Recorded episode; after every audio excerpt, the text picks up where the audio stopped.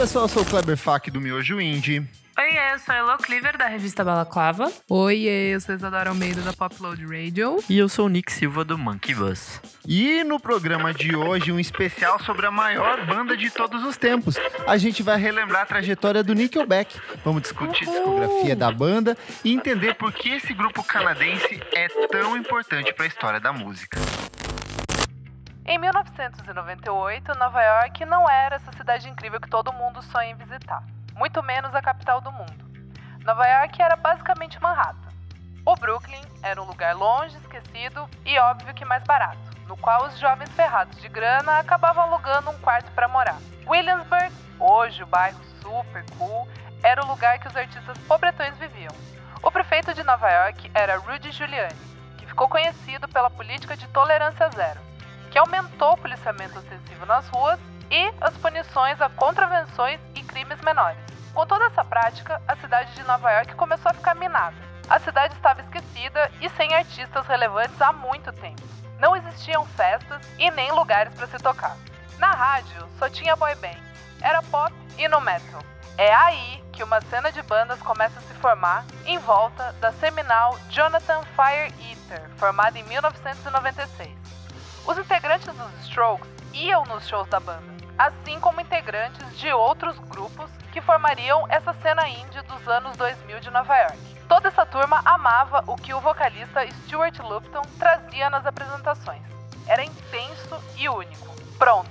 A partir disso, podemos começar a entender em que momento nasce The Strokes. Rádio 12.51, a melhor estação de rádio. O que eu acho mais legal do começo de Strokes é que, de um jeito ou de outro, todos eles estavam conectados ali. Você concorda, Isa? Tipo, de um jeito ou de outro, um era amigo do outro, um já tinha Sim. enchido a cara com o outro, tinha sido internado em, em escola pra, pra- Como é que é o nome? É. Delinquência juvenil. Não, mentira, não é É. isso. Escola. É mentira, já tinham né? sido internados em internatos, enfim, né? É, escola Jovens de rico. ricos, loucos e rebeldes alcoolizados Escola nos anos 90. É, só o Nicolai que não é... Não é. O Nicolai não vem de família rica. Ele veio de uma família bem... Assim, ok, assim, tipo... Por isso que ele é o mais talentoso ali, né? Exato, e bem na dele, bem na dele, só no baixo ali, olhando pra baixo, de cabelinho na cara, enfim. Que é legal que ó, o Júlio Casablanca e o Nicolai, eles eram amigos desde a infância. O Nick Valenzi e o Fabrício Moretti, eles tocavam juntos desde a escola, em Manhattan. Aí mais tarde o Casablanca foi mandado para um instituto Le Rosset, na Suíça, que era para melhorar o comportamento dele, visto que ele era um alcoólatra desde, tipo, muito jovem. Treze Nossa, é anos. menino rico 13 mesmo, né? E lá ele conheceu o Albert Hammond Jr., só que, tipo, ele só foi se reconectar com o Albert, tipo, anos mais tarde, andando na rua em Nova York, do nada eles se encontraram. E a Exato. partir disso, eles começaram a tocar junto em juntos em 1998. Era uma banda, tipo, muito crua, um rock muito cru. Acho que eles meio que nesse, nesse início eles estavam tentando entender a identidade sonora deles.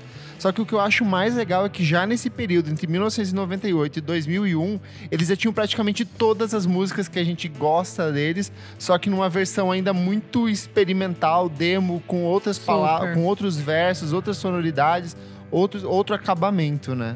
Total, amigos, tá certíssimo. É, e vale lembrar que eles vieram de um rolê total anos 90, assim, né? Tipo, ainda tinha aquela mentalidade de banda dos anos 90, que era tipo banda de amigo e tal, que todo mundo se conhecia já há algum tempo. Exato. E também es- essa sonoridade, assim, apesar de né, ter definido o que foi a- o, o indie rock ali dos anos 2000 pra frente, ainda tava muito calcado nesse indie rock dos anos 90 mesmo. Super. É, como a gente falou aqui, né, o Jonathan Fire Eater foi meio que uma banda seminal, assim. Ela nem é famosa, ela é a banda que depois viria a ser o The Walkman, sem Sim. o, o vocalista, o Stuart Lupton. Ele era bem maluquinho mesmo, assim, aqueles gênios que infelizmente são consumidos pela genialidade. Ele faleceu tem dois anos, super jovem, assim, 40 e poucos Eles chegaram anos. a gravar disco? O Jonathan Fire Eater tem. Tem, Tem, um, né? um primeiro. É bem legal, assim. Tem uma música chamada Give Me Daughters, que é bem boa. É, então, mas é aquelas bandas que meio que assim, a galera, tipo assim, a Karen ou a gal- é, do Yeah Yes, galera Sim. do Interpol, Paul Banks. Todo galera mundo. do TV on the Radio, todo a mundo galera, ia, todas essas é. bandas aí.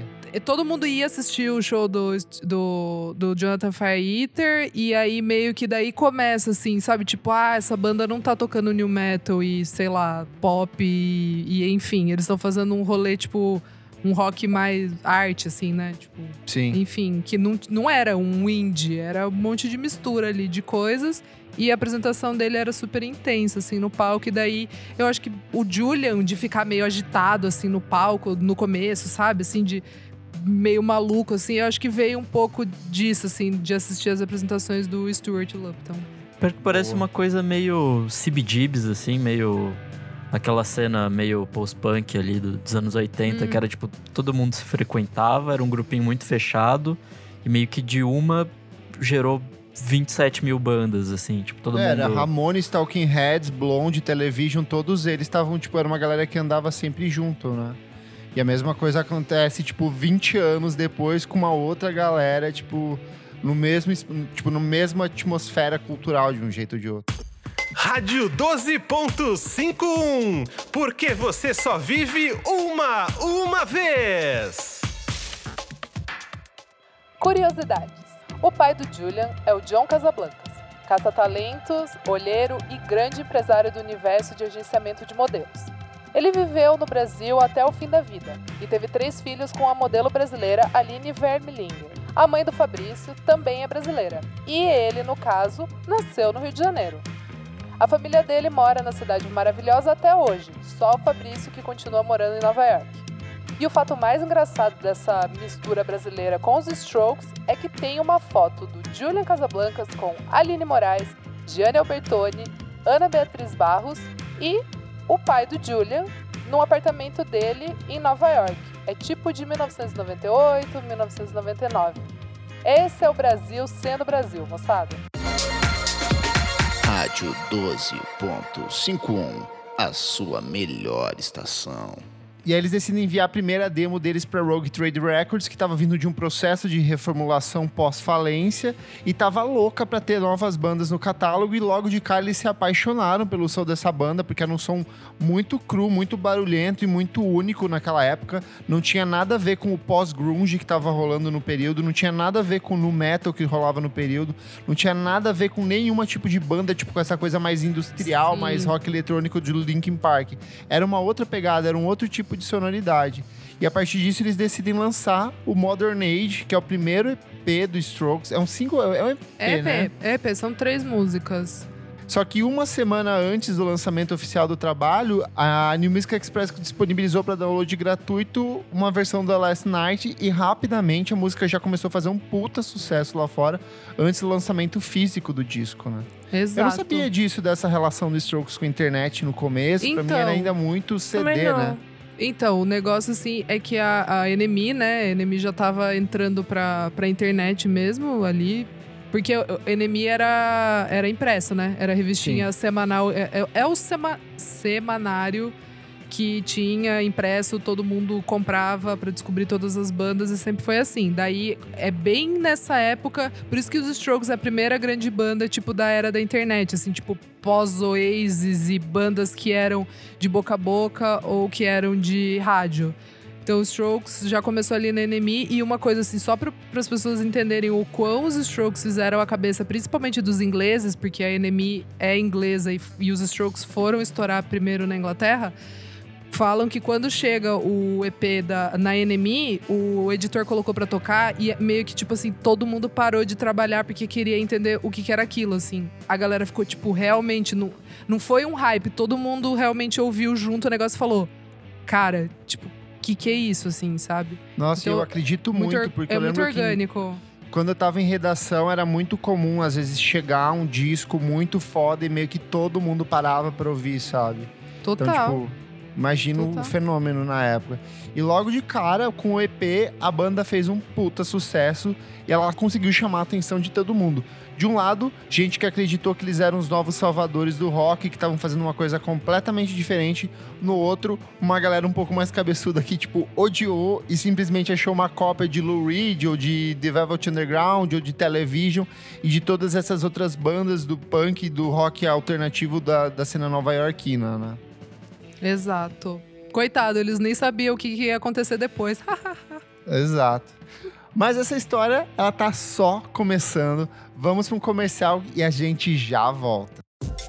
Rádio 12.51, porque você só vive uma vez. A cada cinco minutos no Brasil, uma pessoa morre em decorrência de um acidente vascular cerebral. São os derrames. No mundo inteiro, milhares de pessoas são vítimas dessa doença terrível. Mas você pode se prevenir e ter uma vida muito mais saudável. Pratique exercícios físicos, controle seu peso, não abuse do álcool e do cigarro, evite o estresse e, principalmente, faça um acompanhamento médico da sua saúde. Previna-se e tenha mais tempo de vida para ouvir a sua banda de rock favorita. Yeah! Estes são os votos da Sociedade Brasileira contra o Derrame. Seu filho está com dificuldades da escola e você nem lembra mais que porra é Bhaskara? Hard to Explain Reforços Escolares. Rádio 12.51. 24 horas por dia, só de strokes. Só de strokes. E aí, depois que a Rogue Trade lançou os Strokes, eles explodiram lá fora. Todas as outras gravadoras queriam ter essa banda junto do próprio selo. Então foi tipo uma disputa entre várias gravadoras para ver quem ia ser a banda que ia lançar o primeiro disco dos Strokes. E por fim foi a RCA que acabou sendo a, o selo escolhido pela banda, porque eles sentiram que eles teriam um pouco mais de liberdade artística, tanto para a composição do trabalho, para a sonoridade que eles queriam explorar, para o repertório que eles queriam apresentar para as pessoas e até para a identidade visual da banda na época, porque a banda não queria gravar clipes, eles eram completamente avessos ao lançamento de clipes. E aí foi o que fez com que eles fossem que eles entrassem em estúdio para a gravação do álbum, né? É, esse rolê de clipe, acho que até o, o clipe do Last Night, que é, é tipo uma apresentação ao vivo deles, assim. Sim. Aham. E ficou famosíssimo na época. Acho que foi lançado um pouco antes, na real, mas.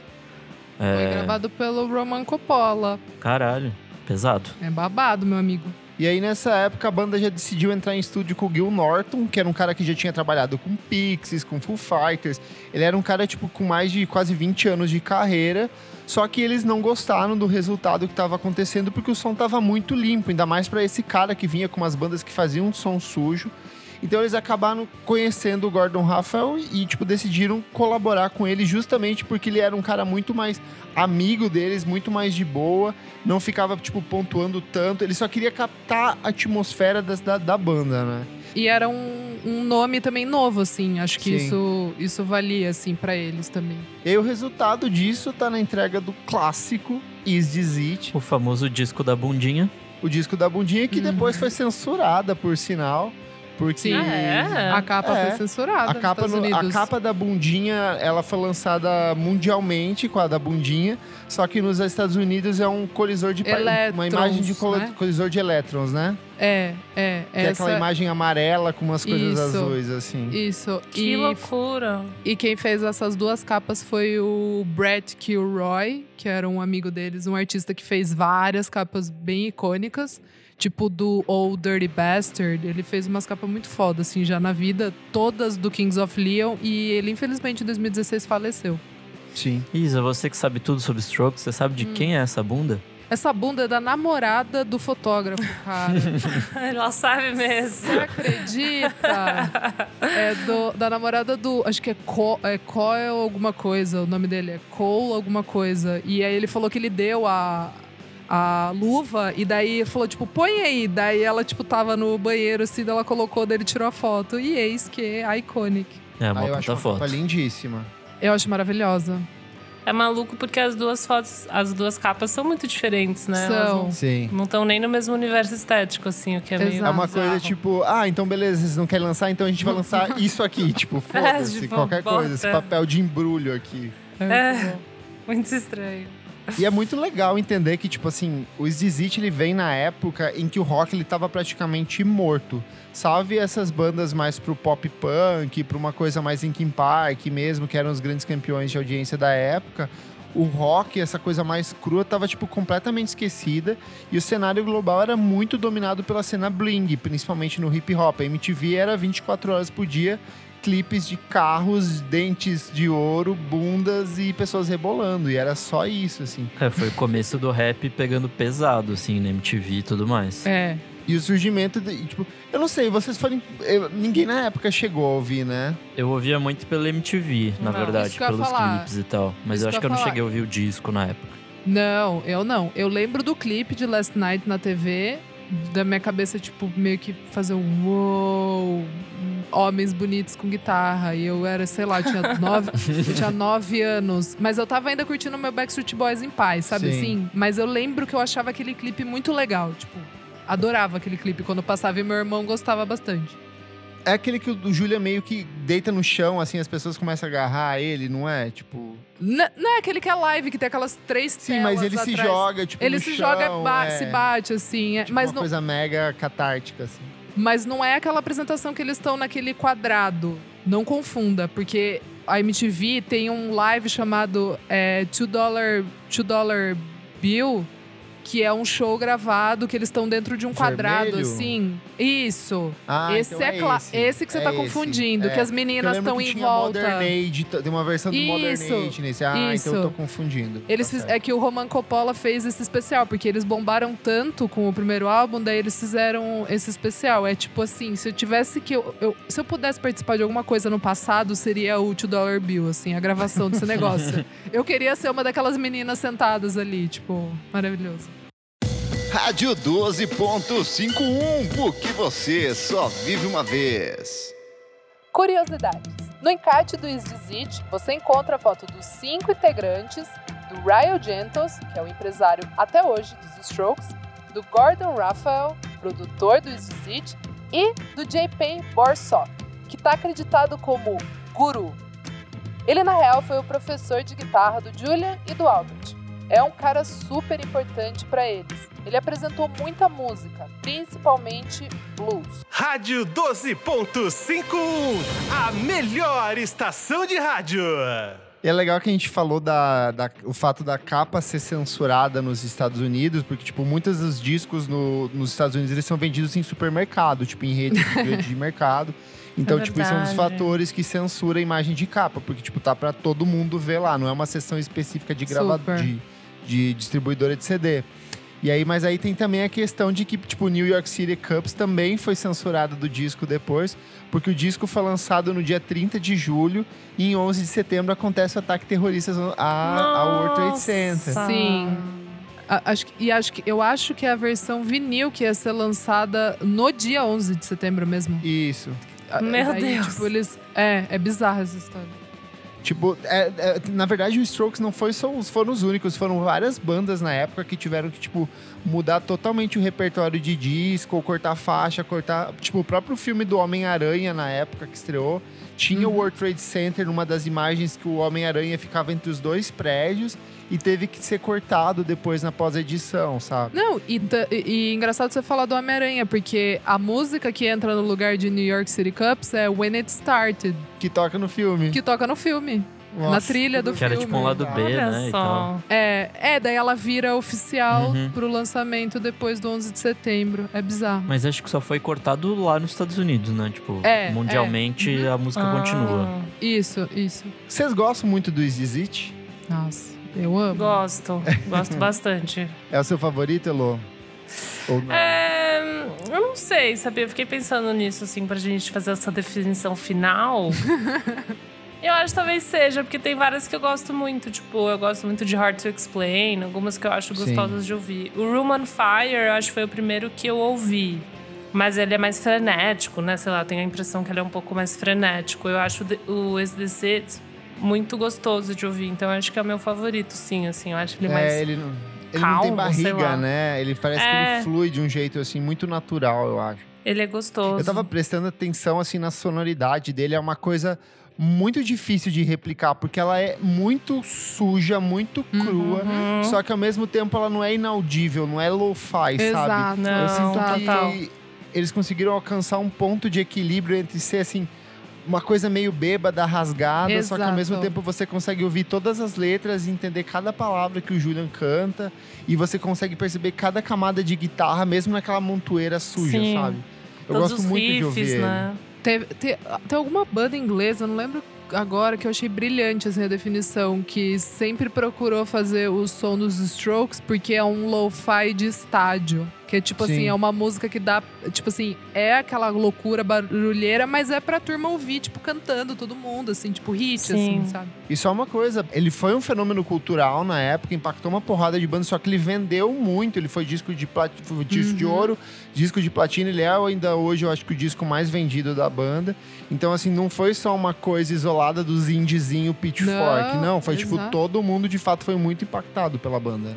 É, e também tem o fato dele foi vendido pra caramba, porque na época ainda se vendia muito disco, né? Tipo, Uhum. eu acho que talvez é, discos mais novos teriam vendido mais se a indústria ainda tivesse movimentada por venda de discos, assim.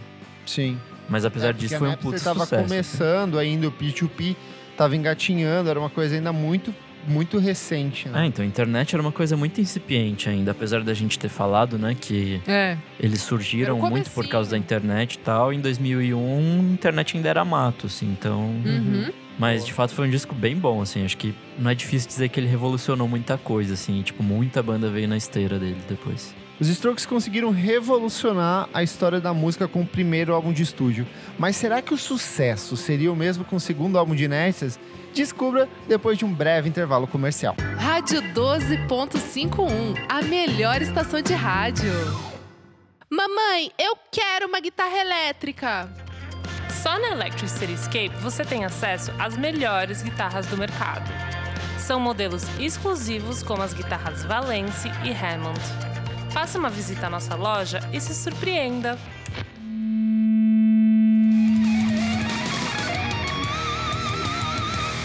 Electric Cityscape. Tá subindo? Desce! Elevadores Come Down Machine.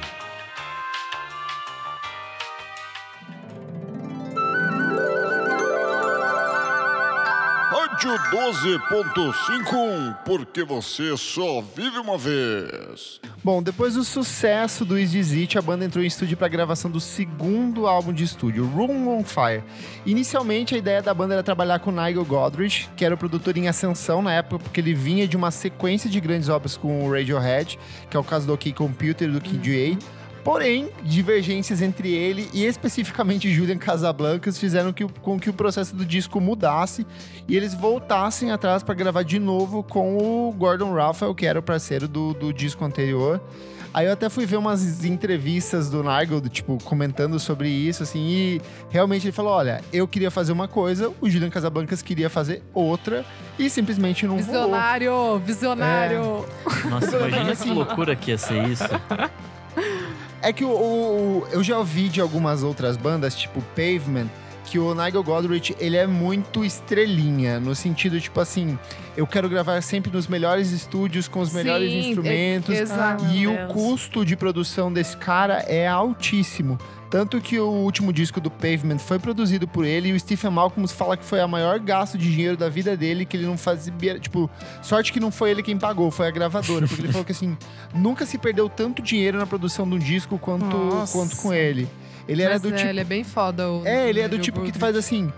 Tipo, grava uma sessão inteira, um dia inteiro gravando lá uma música, daí ele fala, cara, não tá bom aqui nesse estúdio, vamos para um outro estúdio. E Meu tipo Deus. assim, foda-se a gravadora pra tirar dinheiro e Por pagar isso, isso. por sabe? isso que ele dá certo com o Tom York, né, cara? Mais É. chato do mundo. Tipo, Tipo, Os dois mega perfeccionista. perfeccionistas. É, chato, chato. Não ia dar certo nunca com o Julian. É, então, e não faz sentido, de fato, com a Não. proposta da banda, que apesar de ser. É tipo, é caótico, mas é bonitinho, sabe? Tipo, é um caótico Sim. bem amarrado. Mas ainda era roqueiro, né? Ainda Sim, era sim. roqueiro, assim, tipo.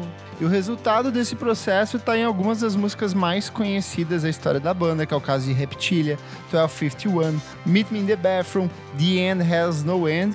E musicalmente eu acho que ele é o trabalho que. é, assim, as pessoas falam que o Is This It é um marco na carreira dos Strokes. Eu concordo, só que eu acho que musicalmente o disco que define o Strokes como uma banda influente para os outros artistas, pra mim é o Room on Fire. Pra mim Porque também. tem muito dessa coisa da guitarra eletrônica, dessa produção um pouco mais. a batida mais seca, mas ainda com as guitarras muito presentes. A guitarra do Reptilia é uma coisa que foi, tipo, Nossa. copiada por milhares de É, pessoas total. depois. Então, sei lá, eu vejo o Room on Fire como um disco talvez muito mais influente do que os Easy principalmente aqui no Brasil, quando a gente pega umas bandas tipo Mop Top, ou mesmo essas bandas mais recentes, tipo. Ah, a própria Vivendo do Ócio, que surgiu ali em 2005, Vivendo do Ócio, é pra muito mim, é Strokes, o muito primeiro disco. Super, super, super. Mas É, acho que o que mais define esse disco pra mim é o uso do, tipo, sintetizadores, pegadas um pouquinho mais eletrônicas.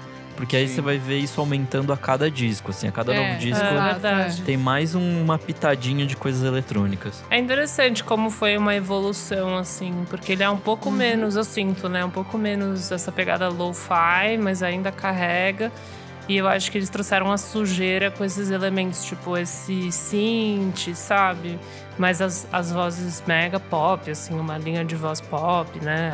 É, ganchos super pesados, assim. Parece é uma evolução natural do, do anterior, mas bem mais adultinho, né? Tipo, bem mais vendável, assim. Acho que tanto por isso que tanta gente copiou, né? É, acho que eles também já tinham mais noção do que eles queriam fazer, que eles, tipo, já não eram mais É, tão verdade. novinhos, já estavam, acho que uns Sim. dois, três anos de estrada aí, depois... Foi em 2003, né? Foi, 2003. Então eles já é. estavam há dois anos do, do primeiro disco e tal. Acho que eles já tinham um pouco mais noção do que fazer. assim. Mas, não sei se vocês sabem, assim, esse álbum meio que quase custou a banda, assim, porque eles estavam. ainda existia muito essa coisa de pressão do segundo álbum pela gravadora, no sentido de tem que fazer dar certo. Eles não estavam no mood de, de gravar. Tipo assim, foi, foi um caos pra gravar. É, eles pegaram o Gordon Raphael, eu acho que meio que pra isso, assim, pra eles poderem se sentir um pouco menos inseguros é, com, o que ele, com o que eles estavam sentindo, assim, porque a pressão era gigantesca. Porque, meu, eles eram Sim. capa da Rolling Stone, sabe? Tipo, com o Uhum. primeiro álbum, é bizarro. E, e quase todas as músicas eles já tinham.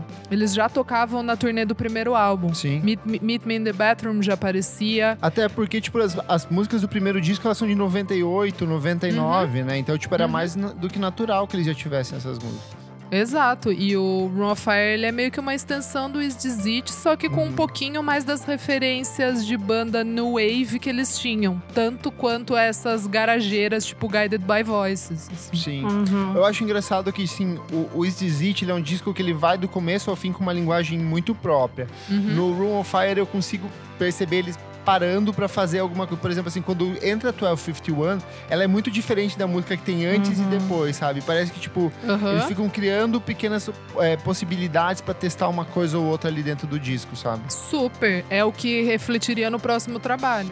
Sim, que é bem mais, mais, mais inexato, assim, nesse sentido. É, experimental. né? Uhum. Eu acho que foi com esse, com esse disco que eu de fato conheci e comecei a gostar muito de Strokes, porque eu lembro do clipe de Reptilia, Super. que é muito legal, Super, tipo, são os super. ângulos fechados neles assim, tipo, é legal pra Os caramba. closes bem fechados. né? Sim. Foi aí que eu me apaixonei tocando. pelo Julian. é sério. Nessa, você chegou a ouvir eles nessa época ou foi depois que você acabou conhecendo por causa desse Ouvi, disco? ouvi por causa desse disco, amigo. Foi em 2003 que foi assim, tipo... Eita, deixa eu jogar tudo aqui, essas outra coisa que eu tô ouvindo aqui, esses Backstreet Boys, essas boy band, Linkin Park, pra eu ouvir essa banda aqui. A minha amiga Giovana, um beijo, Giovana, comprou o Room of Fire e me deu de Natal. Ela tava no Rio de Janeiro, eu morava ainda, lógico, em Sorocaba, não tinha como comprar, era mais difícil pra uma criança. E aí, eu tinha 11 anos, né? Daí ela comprou e me deu, cara. E, e foi realmente assim, tipo, foi com Room of Fire, que é o álbum da minha vida. E aí, entre 2003 e 2004, a banda entrou em turnê para divulgação do Room on Fire. E aí, como banda de abertura, eles levaram Kings of Leon e a Regina Spector, que na época era namorada do Julian. Foi essa turnê que veio pro Brasil no Team Festival, não foi, Isa? Ah, não, essa é uma antes. A que veio foi em 2005. Essa então, é eles que ela é fizeram- 2003, 2004. Imagino que, tipo, É. pra vir pro Brasil pode ter sido, assim, uma meio que uma extensão, porque veio o Kings of Leon junto com eles, né? Mas ele já tinha terminado com a Regina. Quando eles vieram, o Julian já tava namorando a Juliet. Tinha acabado de casar com a Juliet, Aham. que, era, que foi a esposa dele até ano passado, que no caso ele se divorciou ano passado. Inclusive, vai lembrar que Kings of Leon é o stroke sertanejo. Então, Ah, era bom, hein? Era muito bom. Não vamos falar Era- mal, porque eu era gostava muito... também. Nossa, tá louco. Tem muito amor. mas enfim, essa rádio não fala de Kings of Leon. Então, seguimos. Então vamos pra um comercialzinho, gente, a gente já volta. Rádio 12.51, 24 horas por dia. Só de Strokes.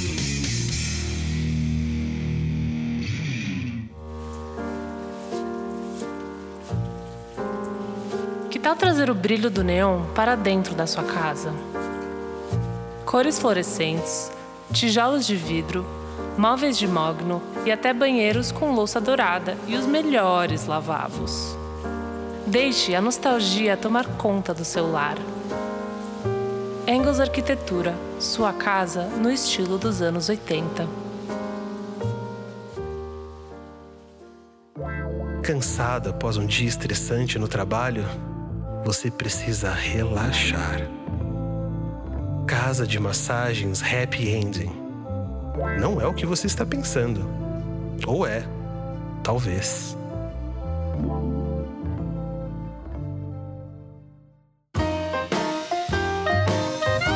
Rádio 12.51, porque você só vive uma vez.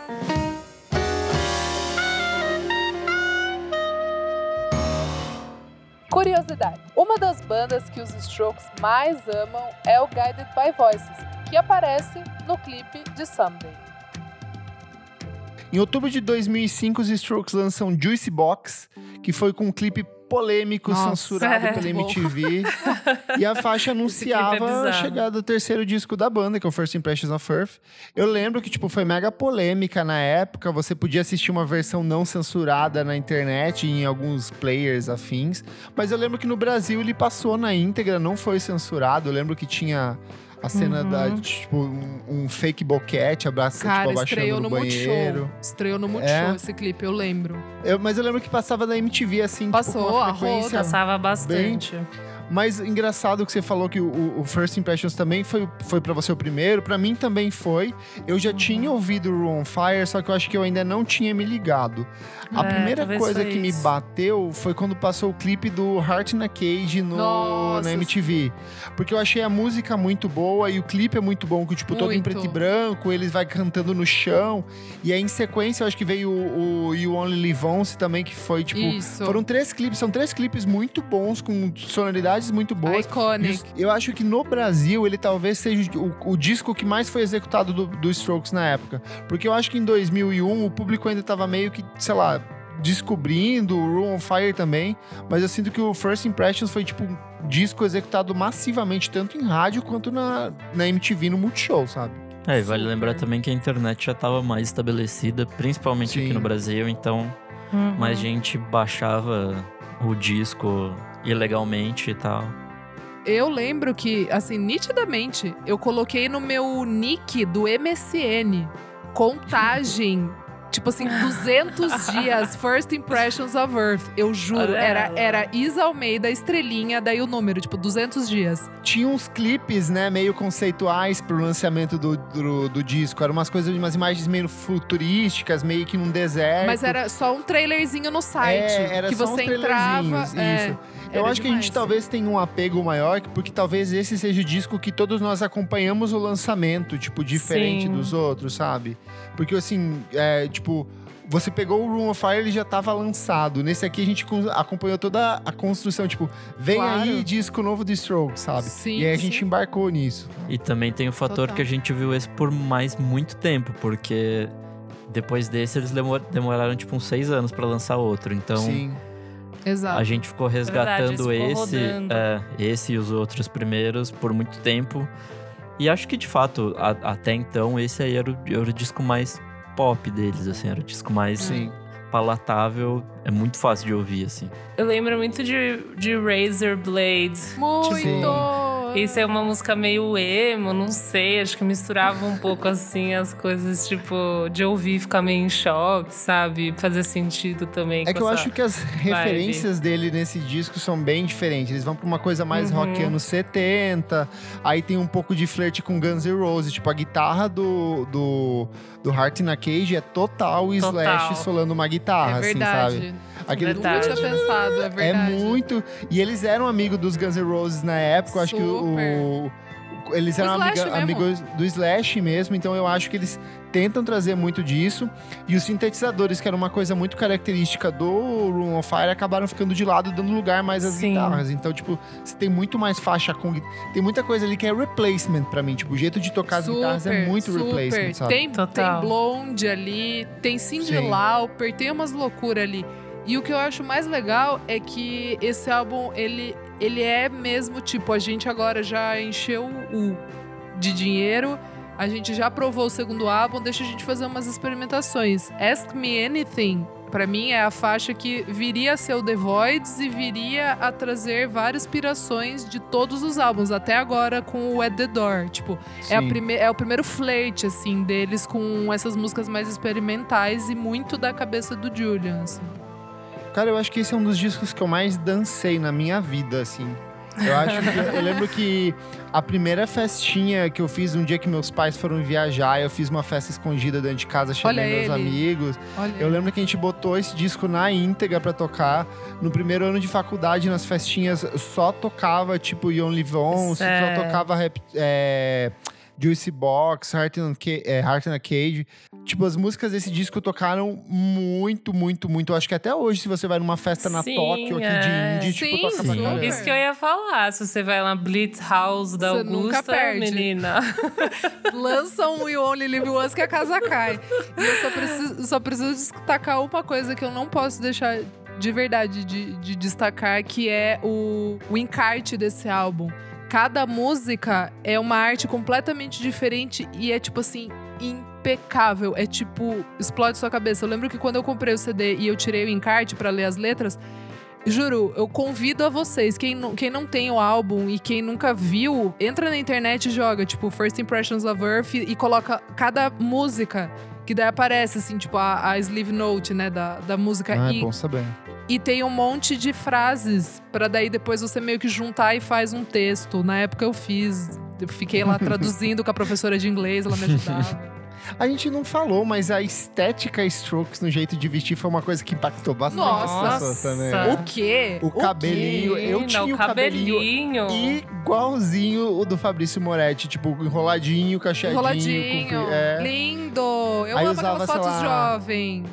Era a camisa listrada, tipo, bem coladinha, tipo umas baby look, assim. A estética é não tomar banho, basicamente. É. Não, eu era cheirosinho e tomava banho, só que eu fazia aquele tipo de usar shampoo que deixava o cabelo com aspecto semi-sujo, assim, sabe? Exato. Eu acho que cada integrante trouxe uma estética de cabelinho diferente, né? Você Sim. tem o Julian com Super. o cabelinho liso, o Mais Fabrício com sujo o caracoladinho, o baixista com aquele corte que sei lá o que, que é também. Era um pós-emo meio bizarro, né? Porque, É, o tipo, Nicolai que voltou, só com a é, pra ba- que voltou baixo. agora, assim, uma coisa meio voidzeira. E o É, Nicolai cada tem uma um coisa tinha. que, tipo, mesmo na, na mesma época tinha a galera do Cooks, que eles tinham aquele cabelo aqui do lado, É assim, verdade. aquele compridinho, assim, Nossa, aquele era horrível.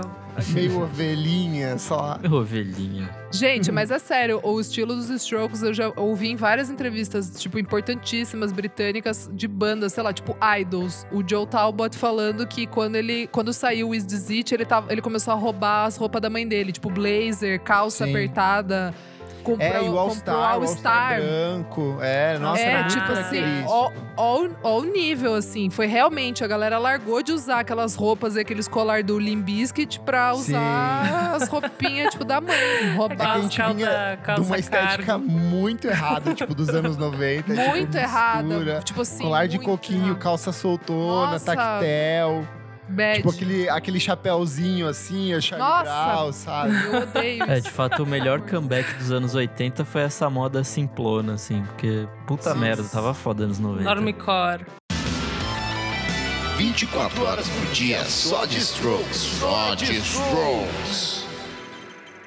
Curiosidades. Pense em uma galera namoradeira.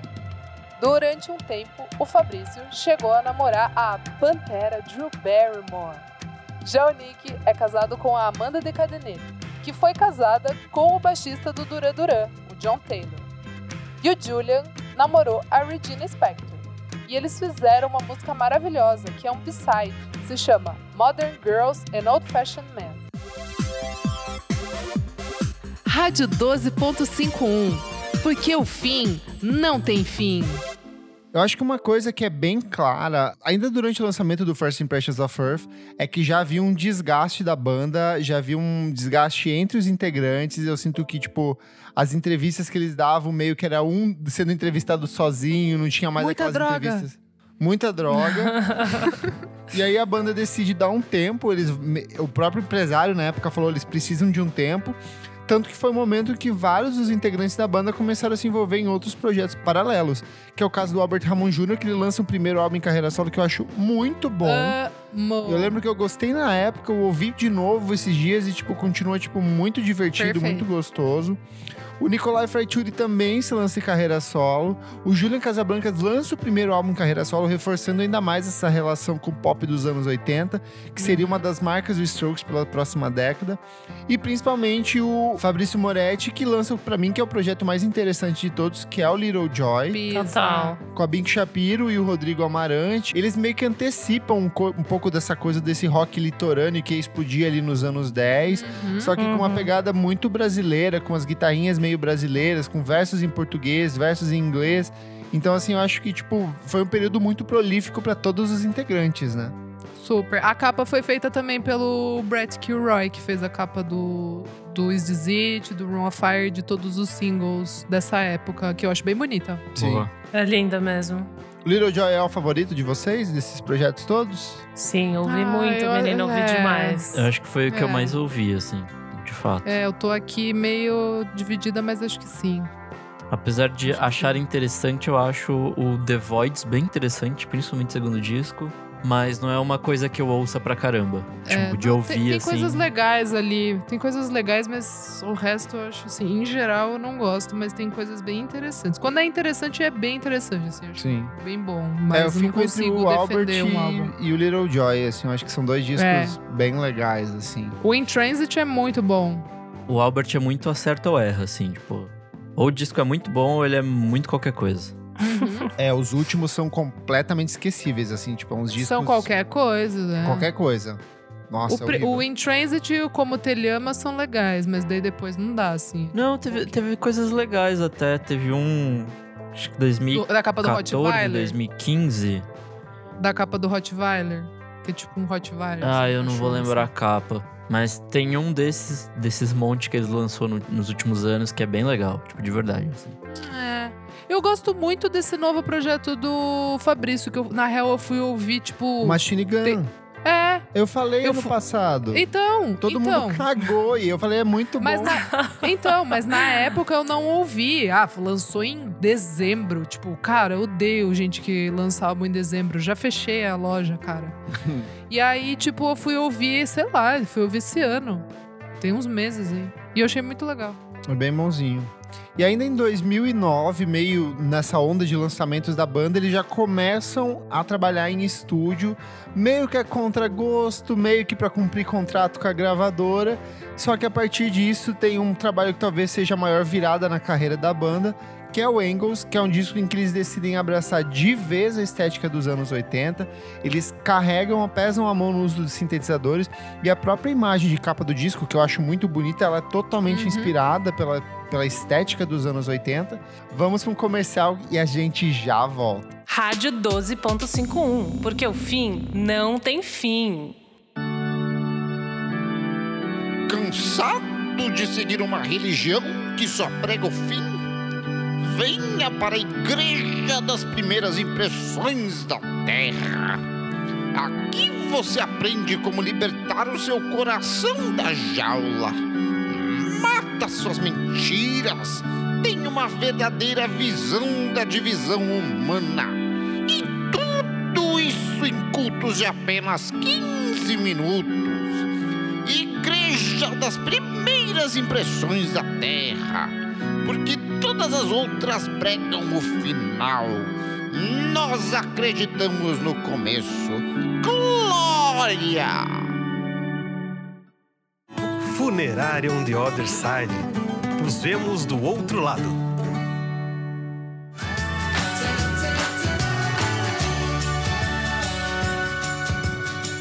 Rádio 12.5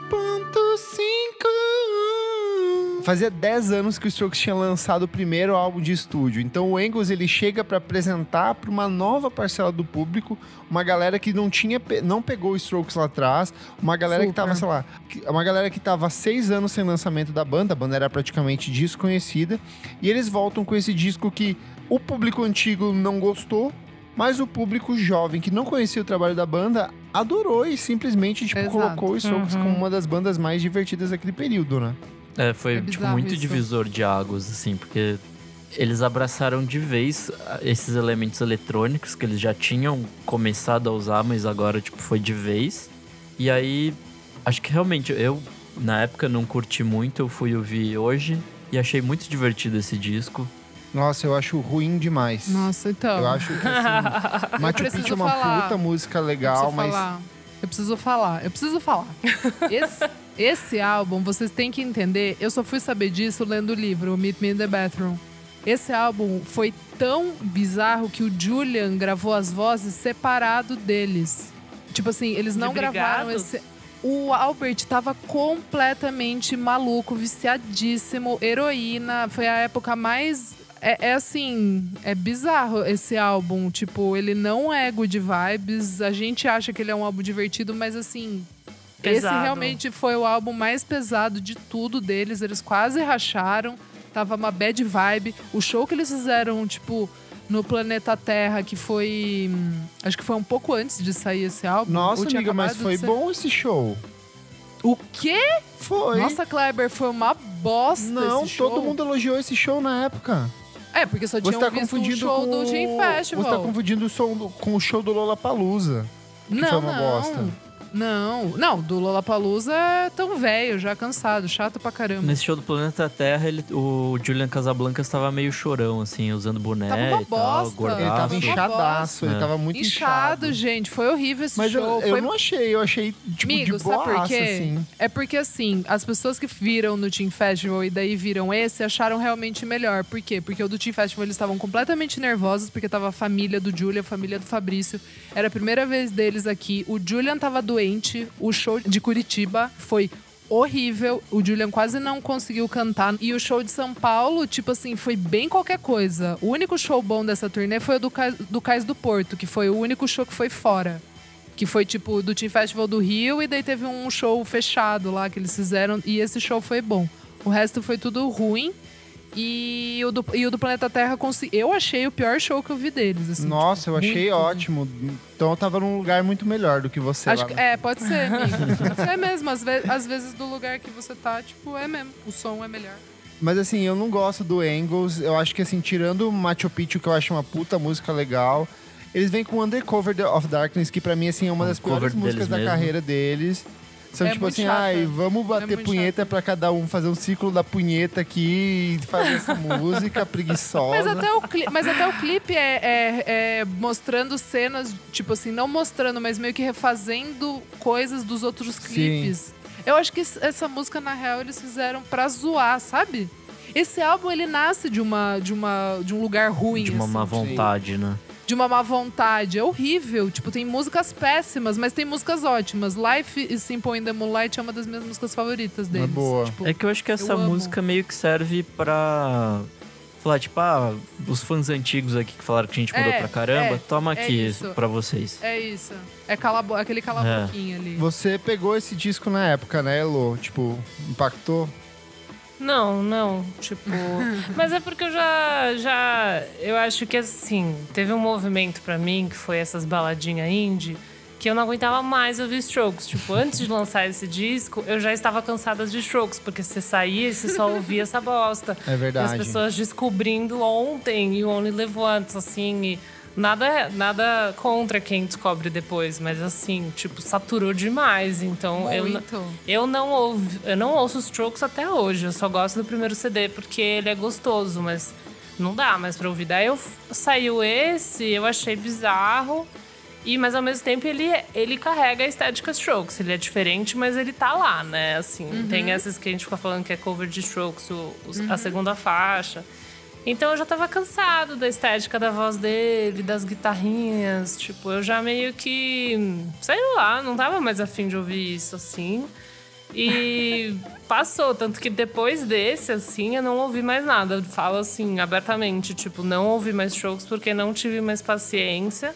Eu fui ouvir o Angles pra essa pauta e eu achei algumas legais. Tipo, eu Sim. achei divertido, uma estética que eu gostei. É, você já falou que você não gosta de games, mas achei games legal Nossa, até. eu Tem umas... odeio ela. Você odeia? Eu acho ela muito mal produzida. Tipo, parece que Talvez. nada faz sentido. A bateria eletrônica, ela, tipo, nada a ver. Aí Pode a melodia crer. é outra, sei lá, eu não consegui embarcar nela. Eu gosto de Gratisfaction, eu acho uma mistura de Stones com Dylan. Ela é meio eu acho estranha, divertida, mas é assim. verdade. Tem umas muito estranhas, tipo, acho que é You're So Right, que ela é meio frenética. Nossa, é a pior É música da carreira. É a pior música da carreira deles. É insuportável. Eu pulo. É a Tem única música pula. dos Strokes que eu pulo. Puta, é muito chata, muito chata. Eu não sei, chaparam, né? Engraçado que você falou que você não consegue mais ouvir. Tipo, eu toquei na Fan House de 2012 a 2017, até o fechamento. E praticamente toda festa que eu fazia te tocava Strokes em algum É. momento. Eu não consigo odiar ele, sabe? Eu ainda consigo, gosto muito, tipo. é, eu também. Ah, eu não, eu entendo não todos odeio, os, é. eu entendo todos os defeitos, por exemplo, do First Impressions of Earth, sei tipo todos os clichês dele, mas eu não consigo não gostar, tipo, tem muita memória envolvida por trás, Room Sei, Fire, o Easy tem muita sei. carga emocional, sabe? Não, já cantei assim, altíssimo Razor Blade, menina, já com todo meu pulmão, mas. Eu não sei, pra mim já deu. É tipo, algumas músicas do Arctic Monkeys também, Fluorescent Tá bem. Quem ouve? Nossa, eu não, não ouço dá. mais, Não entendeu? É, você consigo. não consegue Não, não rola, sabe? Todos O os Milo, lugares. o Milo conseguiu acabar com essa música. Então, pra mim, assim, de partes, acabaram com os strokes um pouco, sabe? Então, tipo Franz Ferdinand, tipo aquela música So Take Me Out. if you're lonely. É, puta, Take mano, não dá, velho.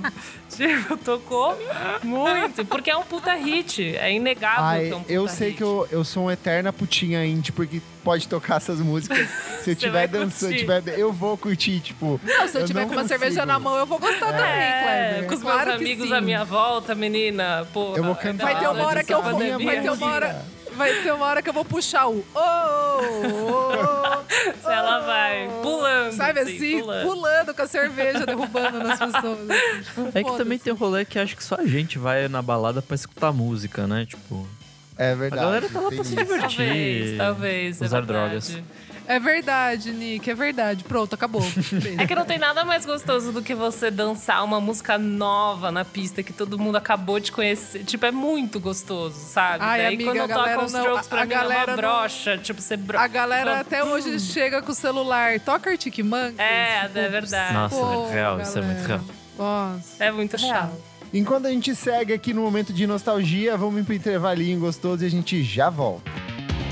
Rádio 12.51 Porque o fim não tem fim.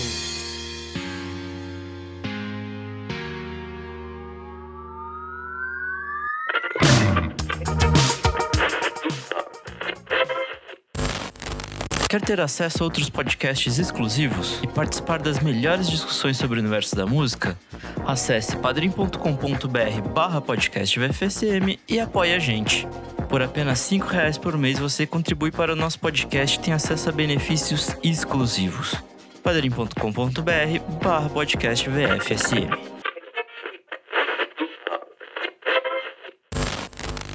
Curiosidades. O Julian é dono da gravadora Cult Records, que representa nomes como o The Growlers, Harmar Superstar, Songhai Blues, Ray Pilla, a Karen O, a Promised Land, agora os The Strokes, a The Voids, Exhibition e o Cerebral Palsy. Rádio 12.51 Porque você só vive uma vez. E os anos 80 definitivamente vieram pra ficar na discografia dos Strokes. Dois anos após o lançamento do Angles, a banda estava de volta com Calm Down Machine. Produzido pelo Gus Zorberg, o álbum confirma o fascínio do quinteto pela New Wave, principalmente o som produzido por artistas como Blonde, The Clash e outros nomes de destaque do período. O disco foi recebido com frieza pelo público, mas o álbum conseguiu críticas bem positivas na época e revelou algumas músicas muito boas, como All the Time, Tap Out, 50-50, Chances e One Way Trigger. Essa última que foi um Amo! sucesso aqui no Brasil. Melhor por conta do meme. clipe de care- Carreta Furacão e por conta dessa estética meio Ai. tecnobrega que a galera comentou na época, né? Nossa, eu, eu queria estar Muito presente nesse momento que a pessoa juntou o One Way Trigger e o clipe da, da Carreta Furacão perfeito. dançando. Mano, mano. que é uma é das melhores oficial. coisas da vida, sim, de verdade. Eu amo essa música. Tipo assim, eu acho ela perfeita e quem fez a zoeira. Eu lembro que tinha um meme que era uma galera dançando numa piscina de plástico, tipo, ô Catilene, aumenta aquela de- a nova do Strokes. Sei. e, era uma, e era uma galera rebolando, assim, tipo, que era muito bom, cara. E aí a galera do, Fore- do Carreta Furacão. Tudo que eu não gostei do Angles, eu gostei desse disco, assim. Eu também. lembro que, tipo, eu gostei bastante. A, a faixa de abertura, eu acho que ela já começa muito bem. E aí segue com essa pegada anos 80, só que tem muita guitarrinha gostosa escondida ali no disco. Eu não acho que ele é um disco dos Strokes. Pra mim, ele é um disco do Julian Casablancas. Eu acho que, tipo, tem muito do que ele viria fazer no. Acho que no ano seguinte com o The Voids. Eu acho que é muito mais um projeto dele solo daquele aos moldes de 2009 do que É, eu The acho Voids. também. Do que The Voids. É porque eu, também. vejo, porque o de 2009, ele tem muito mais da bateria eletrônica, ele é muito mais pop. Nesse, ele tem muito mais de guitarra. Eu sinto que ele é meio que um caminho de transição, Hum. sabe? O que seria do 2009 pro trabalho com o The Voids depois. Hum, eu, eu entendo, mas eu acho que eu ficaria com o Nick nessa, nessa colocação aí. Porque Uhum. eu, eu, eu não sinto que ele tem aquela deprê do, do The Void, sabe assim? Aquele. É que o The Voids ele tenta ser muito experimental, né? Tipo, ele, ele É, quer muito ser nossa, edgy, o assim. primeiro e uma aí, bosta, uma bosta. É, é bem merda. Meu, mas esse álbum é muito bom. Uma das minhas favoritas da vida também é Slow Animals. E É tá boa. nesse álbum. É muito eu boa. piro, eu piro. Eu amo, amo, amo. Tá no meu top 5 Eu shows. acho que esse CD ele arrasou nas músicas pra mim. Eu fui ouvir, né, pra essa pauta também. E eu gostei das músicas calmas. Foram as que eu Isso. mais Sim. achei mais bem trabalhadas, tipo, em questão de instrumento. Tipo, essas. O Tecnobrega, assim, não me pega tanto, mas, sei lá, tipo, essa Slow Animal, você falou, a 80s Calm Down Machine. Tipo, eu achei que é gostoso de ouvir, assim, sabe? Ela tem uma calma, mas ainda tem a guitarrinha, a voz dele combinou naquele mood. Achei que o que dá, sei lá, pra mim o que eu tirei de, de positivo foi a, o lado calmo, assim, da banda. As sabe? baladas. Quando o É. Faz balada, As fazem bem. ballads. As, As ballads. ballads. Eu não entendi, por- até hoje eu não entendo por que, que o público não gostou tanto. Amigo, eu já falei o que que é. É a má vontade de... É sério, é má vontade da galera que veio com o ranço do, do Angles. Eu acho que é. E em 2013, a galera não estava afim de ouvir mais indie ou Strokes. Também, Você me também. entende? Eu acho que a chave já tinha virado. Muitas coisas É, já tinham 2013 foi o ano que o Arcade Fire lançou Reflector, o, o, O Vampire Weekend lançou virado Modern já. Vampires of the City, tinha Sabe? Haim, tinha Sky Ferreira, tinha Kanye West com Jesus, tinha, era outro, tinha o Daft Punk, era outra Era bem pegada, mais né? hip hop. Tipo, eu não tava ouvindo muito indie pessoalmente, assim, eu É, não tava sabe- no rock. Tipo, o Strokes estava no último da fila pra ouvir. Daí a galera falou, ah, é uma bosta. E eu vi aí, mas não é. É um álbum, É eu acho decente. muito bom. É uma vontade. Eles mandaram mal nessa questão, tipo, em, questão, em visão de marketing, o Engels cagou, assim, com trabalhos futuros deles. Porque eu acho que ficou essa visão que eles foram pra uma parada bizarra e carregou. Exato. Isso, e tipo, eles não fizeram eles turnê. anos depois, assim, E eles né? não fizeram turnê, não fizeram nada. Tipo, não fizeram clipe direito. Fizeram, tipo, uns clipes meio. É verdade, ele é um trabalho bem esquecidinho mesmo pela, pró- pela própria banda, né? Mas é, amigo, eles não quiseram fazer turnê, eles não fizeram divulgação. O clipe de All the Time é tudo recorte de coisa passada. É que Tipo tem todo o assim, rolê também da treta com a gravadora, que eles já estavam muito de saco E cheio. era o último álbum. Inclusive, a, a capa tem um puta RCA exatamente por causa disso. Falar, tipo, toma aí essa porra que é o último. E é engraçado Exato, que ele já caralho. saiu, tipo, é, alavancadaço, porque a Pitchfork que fez o lançamento do disco numa, num projeto novo deles, que era de colocar os discos pra tocar antes no site da Pitchfork, você tinha todo o Ah, é encarte virtual. Foi, tipo, o primeiro disco que a Pitchfork fez, o lançamento foi desse.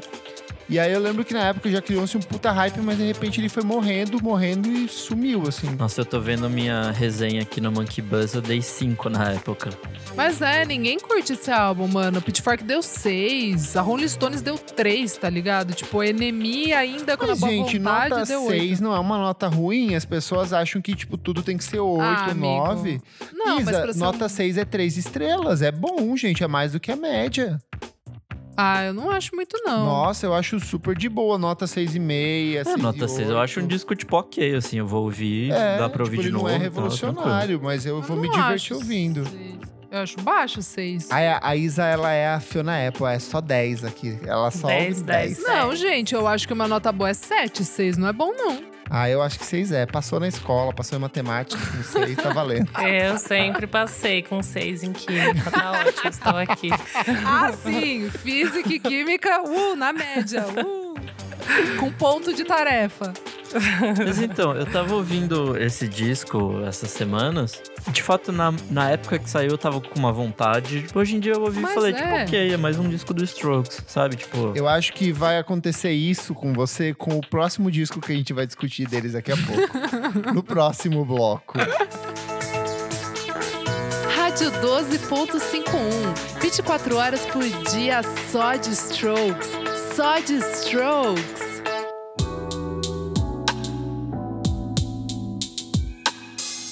Lascívia, desejo, requinte e sofisticação. Em busca de um espaço especial para sua noite de amor, venha para o Hotel Room on Fire. Um ambiente familiar para quem busca um máximo de prazer. Hum. Conheça nossas suítes temáticas como Machu Picchu e Welcome to Japan. Nossos quartos são todos decorados pela Angus Arquitetura. E você desfruta de nossos preservativos The End Has No End, que prolongam a sensação de prazer. Hum, que delícia! É hora de fazer aquele amor gostoso. É hora de motel Room on Fire.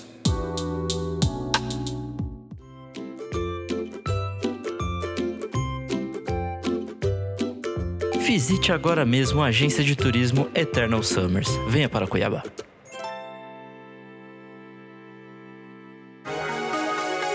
Rádio 12.51, 24 horas por dia só de Strokes. A sua, a nossa melhor estação. Sete anos após o lançamento do último álbum de estúdio, os Strokes decidiram fazer algo diferente. Longe de Nova York, o grupo decidiu colaborar com Rick Rubin no histórico estúdio Shangri-La em Malibu, Califórnia. O resultado desse processo está na entrega do elogiadíssimo The New Abnormal, sexto álbum de estúdio da banda. Nick, você não gostou desse disco? Não gostei. Vamos ver se daqui a sete anos eu acho ele só ok. Porque.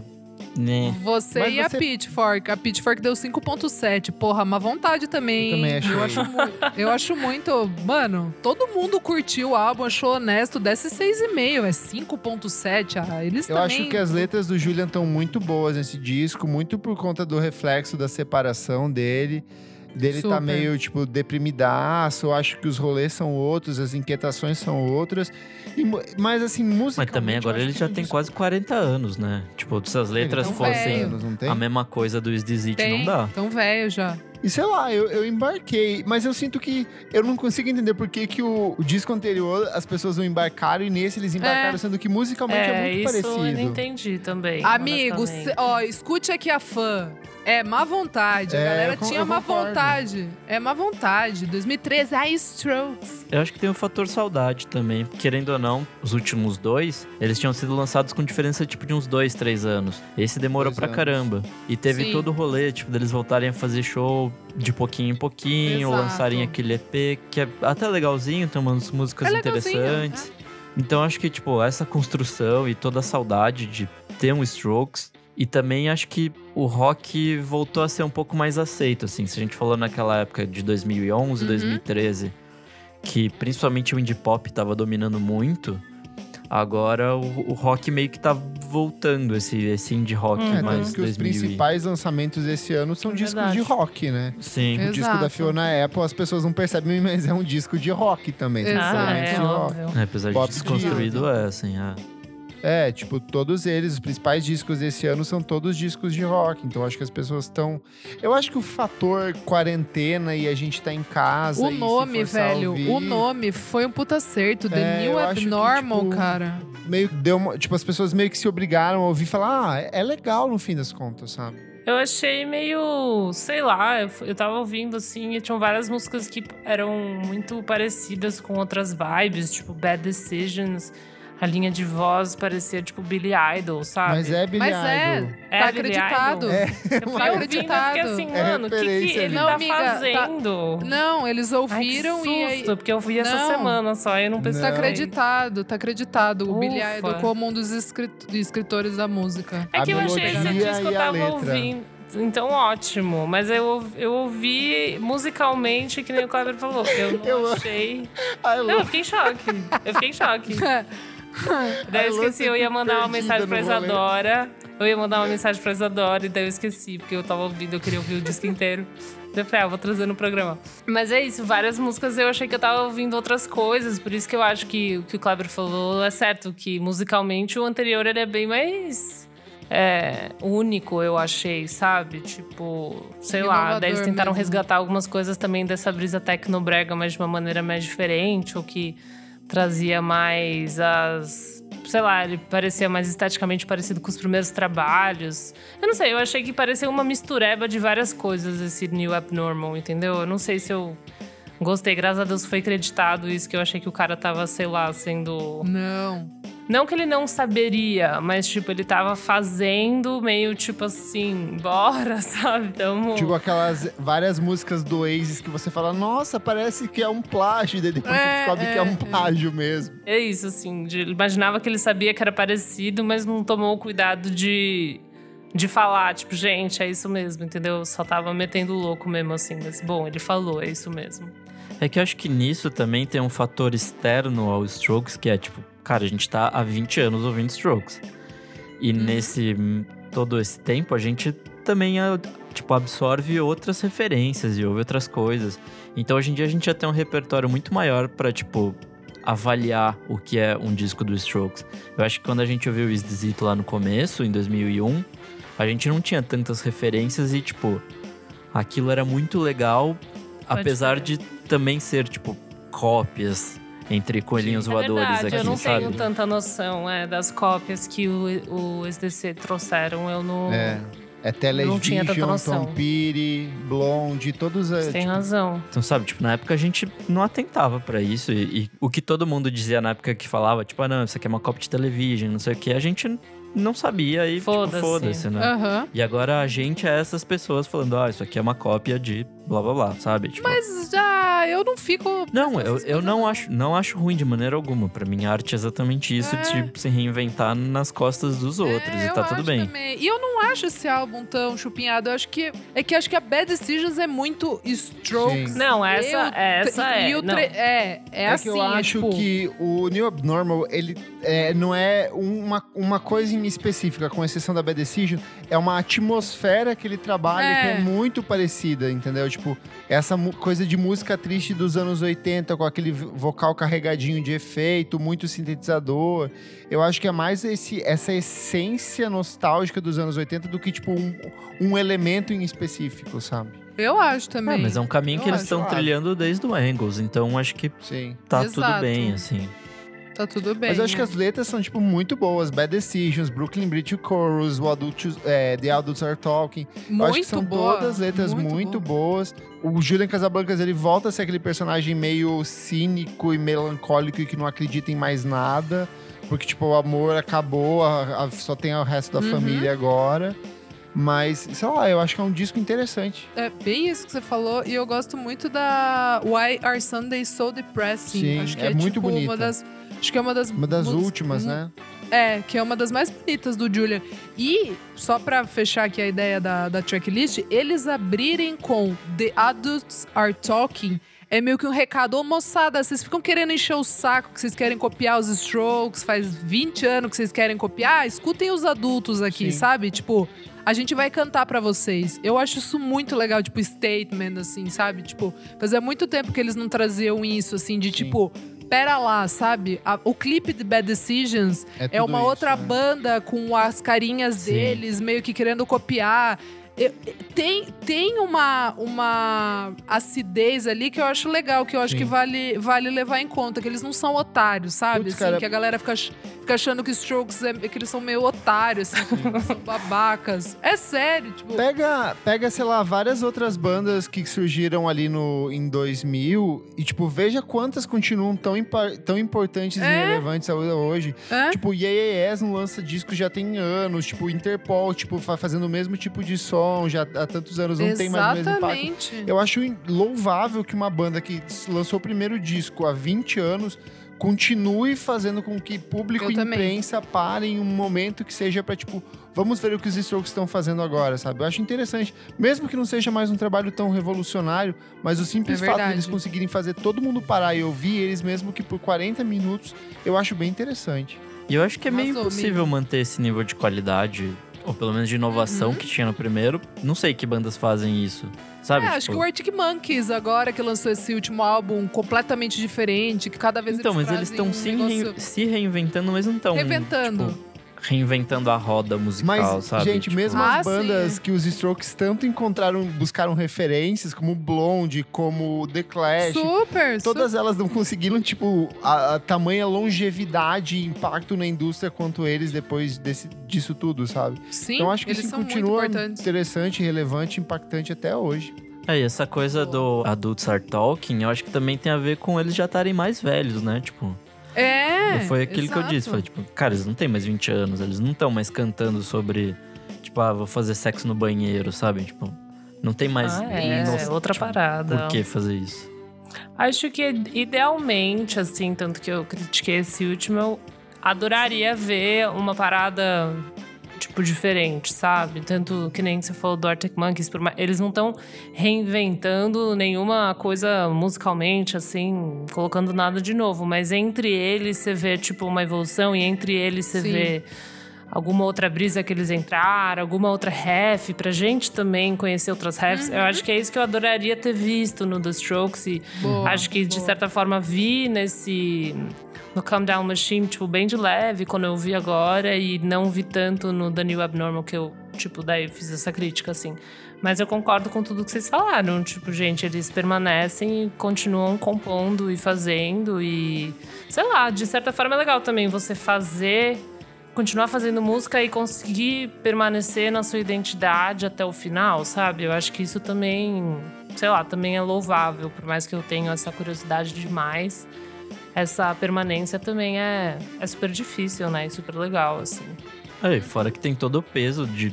Até a gente não citou muito isso, mas eles lá no começo eles foram, tipo, os caras que, tipo, reviveram o rock, assim, foram, tipo, os bastiões Super. desse, desse rock por muito tempo. Então, é difícil ter que carregar essa tocha, assim, sabe? Tipo, nunca foi intenção deles, sabe? Tipo, colocaram isso Super neles não, e. Super e, tipo, não. O que, que eles vão fazer com isso Tanto agora, que sabe? fudeu eles, o hype. Sim. O hype fudeu bastante. E eu vejo muita. Uma galera que não gosta também do Angles, ou que não gostou dessa nova fase, são, tipo, os reais rockers, sabe? Que, Nossa, tipo, sim. continuam indo pro Aham. Lollapalooza pra ver, É, sei lá, é. quem. Tipo, não consigo... Entendeu? Continuam... É, o Guns. Que é a mesma os- galera que renega o Tame Impala Synth, sabe? Mas só curte a fase É. psicodélica. É o cara que Acho fala assim, que não, é. sou roqueiro e morrerei roqueiro eternamente. Rock! É, Mas assim, querendo ou não, muitas bandas elas permanecem no sucesso por causa desse público, né? Tipo, o Arctic Monkeys, por exemplo, lota tudo qualquer lugar por causa dessa galera. Tipo, o pessoal que fez faculdade comigo e, tipo, não houve uma banda nova de rock, mas nem fudendo, sabe? Mas continua indo pra ver Guns O e rock Arctic acabou. Monkeys. O rock É, acabou. o rock acabou, gente. Não se faz mais Jornalista- E antes. acabou, Jor- né? jornalista. Ligaço, a TV. Jornalistas de 60 anos com uma vontade. É, porque o rock acabou, é isso. Então acho que se esse público deixou eles, acho que teve um impacto mesmo, assim, sabe? Tipo, esse público, querendo ou não, ele é forte pra caralho, assim. Mas eu acho que Stroke vai ser uma dessas bandas tipo Rolling Stones que vão ficar aos cinco até o fim da vida fazendo música e quem quer ouvir ouça e, sei lá, daqui a alguns anos talvez eles voltem com algum disco um pouco mais relevante que vai fazer, deixar todo mundo falando, nossa, os Strokes ainda continuam incríveis. E vai, vai seguindo até o fim da vida, sabe? Tipo, tocando seus projetinhos paralelos de vez em quando. Porque eu acho que o Total. grosso do dinheiro deles vem de Strokes ainda hoje, né? É, lógico, lógico. Tipo, ninguém É, quer os ver shows Nickel Eye ou esses outros É, projetos não. X deles, sabe? Faz os Não. shows, ninguém, aquelas shows que ninguém conhece as músicas novas, e daí quando começa, tipo, You Only Live Once, tipo, uau! Tipo, Ah, foi 60 o mil foi isso. Foi isso, só os né? primeiros. Foram os dois primeiros, duas músicas do First Impression e uma de cada outro. Tipo Então assim. pronto, velho. E eles É ganham isso. dinheiro e pagam a escola gosta. particular dos filhos. Pronto. E nós Eles só gostamos. podiam aprender a fazer show, né? Porque É. É, é. Rádio 12.51. Todo tempo.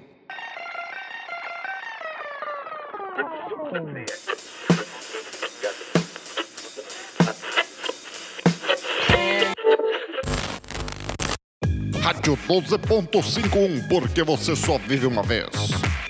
Gente, pra encerrar, cada um escolhe o seu disquinho favorito dos Strokes ou um disco que goste muito, que marcou muito, pra não ficar todo mundo falando Is Is It, Is Is It, Is Is It. Existe. Ah, eu já vou começar aqui, porque é o meu álbum favorito da vida. É o Run of Fire, não adianta. É o Run of Boa. Fire. É tudo pra mim. Acho que já, já comentei aqui, acho que até já num outro episódio que era pra escolher álbuns, acho que importantes, nem lembro mais. Ah, por isso, por ter sido a banda mais importante da minha vida, tudo que eu faço ligado à música é por causa deles, assim, tipo, foi o grande clique. É, quando, qu- quando a minha amiga me deu o, o CD, assim, tipo, eu fiquei ouvindo aquilo sem parar, assim, foi, foi, foi tudo, foi abrindo outras portas, né? Eu gostava de, de rock, tipo, gostava de Silverchair, gostava de algumas coisas que estavam ali, mas tudo era meio que desconexo. Então abriu uma porta pra uma cena, pra um nicho, pra um monte de referências de tipo de tudo, é, das pessoas que estavam em volta, em volta deles, tipo os Coppola, enfim. Foi abrindo assim a, a porteira e eu fui seguindo num rumo com eles assim durante muitos anos e, e- e me formou musicalmente assim, tudo que eu sei, eu agradeço os Strokes. Linda. Boa. Nick, Linda. Cara, pra mim acho que foi o First Impressions, porque veio meio que numa época que eu tava descobrindo muita coisa ali, tipo 2005, 2006. Esse disco é de 2006, né? É, então, assim, eu acho que meio que me, me formou, assim, junto com Arctic Monkeys e outras coisas do tipo, Uhum. desse rock mais indie, assim. É, foi o primeiro disco que eu ouvi pesadaço, assim, tipo, eu gosto muito das músicas, inclusive. E fora todos os clipes e tal, apesar de, de na época, né, eu já saber quem eram os Strokes e quem. Uhum. Mas acho que foi com esse disco mesmo que eu falei, tá, isso aqui é bem legal e. E bora seguir nessa estética por muito mais tempo, assim. E devo ter ficado, sei lá, tipo, mais uns 5, 6 anos ouvindo só indie rock. Então, parte disso eu devo aos Strokes. boa. Elositka. Bom, acho que eu vou seguir na do Nick também. Eu já falei um pouco do, do Exercite, no caso, que eu acho ele, tipo, mais. Hoje que eu gosto mais de ouvir, acho mais conciso, assim, mais gostoso, mas de sentimentalismo é o First Impressions. Ele veio nessa época, 2006, que também teve o primeiro do Arctic Monkeys. Acho que foi pra mim a grande enxurrada, assim, de indie rockers e comecei a ouvir muito e com letras que eu achava que eram bem, sei lá, meio emotional. Então foi a minha porta de entrada para os Strokes.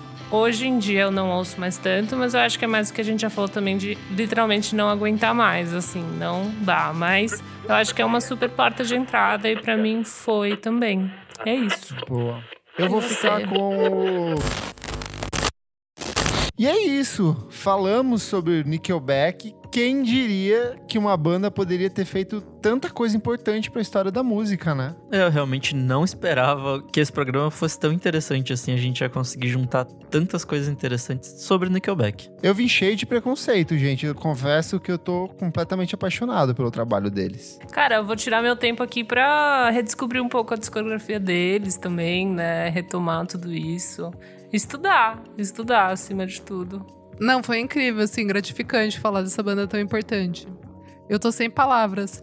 Então é isso. Chegamos ao encerramento do programa. Eu sou o arroba KleberFac no Twitter e no Instagram, ou Miojo Indie no Twitter. Eu sou arroba Elocliver no Instagram e no Twitter e arroba Revista Balaclava também no Instagram. Eu sou arroba Almeida Dora no Insta e arroba Almeida Dora underline no Twitter. Eu sou a Nick Silva no Twitter, Nick Silva no Instagram. E é isso aí. Não esquece de seguir a gente nas nossas redes sociais, arroba podcast VFSM. Assina a gente em qualquer plataforma de streaming, compartilha com seus amigos, pede para assinar também. E se você puder, contribua com padrim.com.br barra podcast VFSM, onde por apenas cinco reaisinhos por mês você tem acesso a outros programas exclusivos publicados lá no nosso grupo fechado para assinantes no Facebook. Certinho? Certinho. Certo. Fiquem com a graça do Nickelback e até a próxima edição do programa. Tchau, tchau, roqueiro! Beijo. Every time they make me.